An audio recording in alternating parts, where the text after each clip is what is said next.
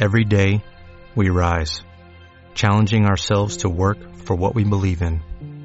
At U.S. Border Patrol, protecting our borders is more than a job, it's a calling. Agents answer the call, working together to keep our country and communities safe. If you are ready for a new mission, join U.S. Border Patrol and go beyond.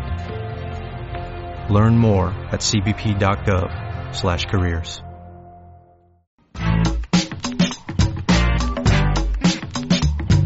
Atento Daniel Rodríguez Herrera porque creo que al blogger que nos va a presentar Nieves le tenéis que fichar para libertaddigital.com. Escucha. Se llama Álvaro, es de Talavera de la Reina.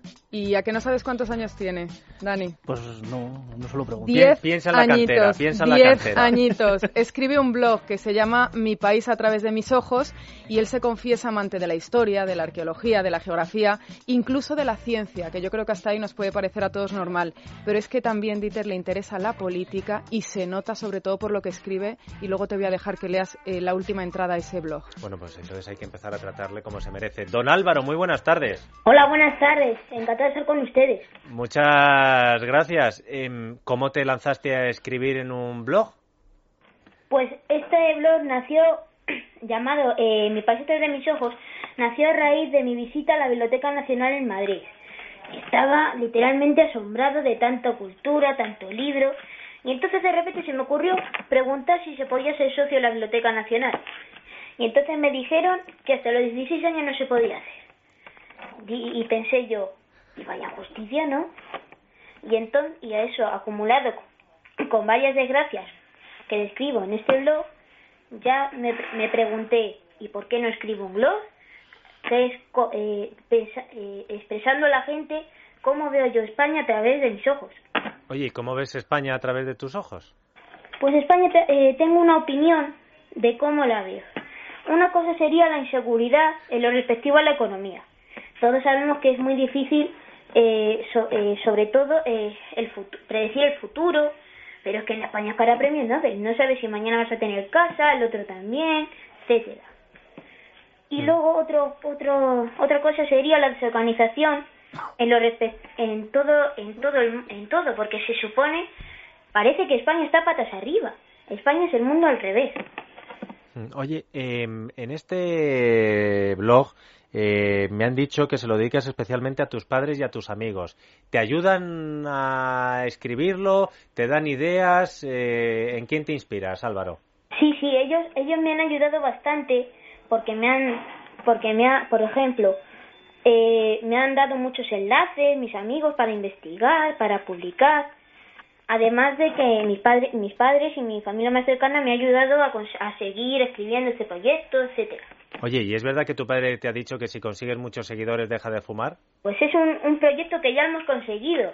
Mi pa- eh, está visto que si tiene que con, un- juntando un poco de fuerza de voluntad y un cigarrillo electrónico se, se consigue todo. Oye, pues mírale, mi país a través de Oye, mis tiene ojos. de verdad que tiene una claridad de ideas para tener solo 10 años, de verdad Álvaro, que ha sido un- una sorpresa descubrirte. ¿eh? Oye, y tan claro lo tienes que te voy a preguntar qué quieres ser, no te voy a decir de mayor, sino qué quieres ser cuando tengas unos años más. Político no, ¿no? No, eso ya... Bueno, se puede ser político. Otra cosa es ser un político de vocación, que es lo que no hay en España. Ah, Madre del amor hermoso. Pero tú qué, qué, qué- qué quieres ser?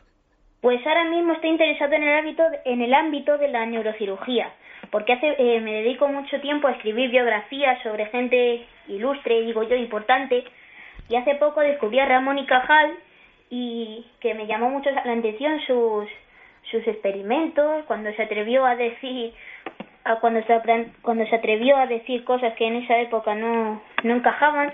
Además también me llamó mucho la atención su su enemigo, su básicamente su archienemigo Golgi, Camilo Golgi, eh, que fue archienemigo hasta que hasta que finalmente en 1906 compartieron el premio Nobel. Pero yo pienso que como usted es periodista, se puede compa- co- compatibilizar con otras profesiones, como por ejemplo la neurocirugía, el tra- la traducción, además de mis otros hobbies. Madre mía, todavía, o sea, periodista y neurocirujano y todavía te va a quedar tiempo para hobbies. Tú- lo tuyo es aprovechar el tiempo, Álvaro. Muchísimas gracias por habernos contado tu experiencia y te seguiremos la pista, ¿eh? Te, Vale. seguire- te seguiremos leyendo en tu blog, Mi País a través de mis ojos, pero sobre todo te seguiremos la pista por si necesitamos en el futuro un neurocirujano. Vale. Muchas muchas gracias por fijarse en mi, en mi blog, ¿eh? No, como para Muchas no, como ti, para no fijarse, amigo. Un abrazo muy fuerte. Hasta luego.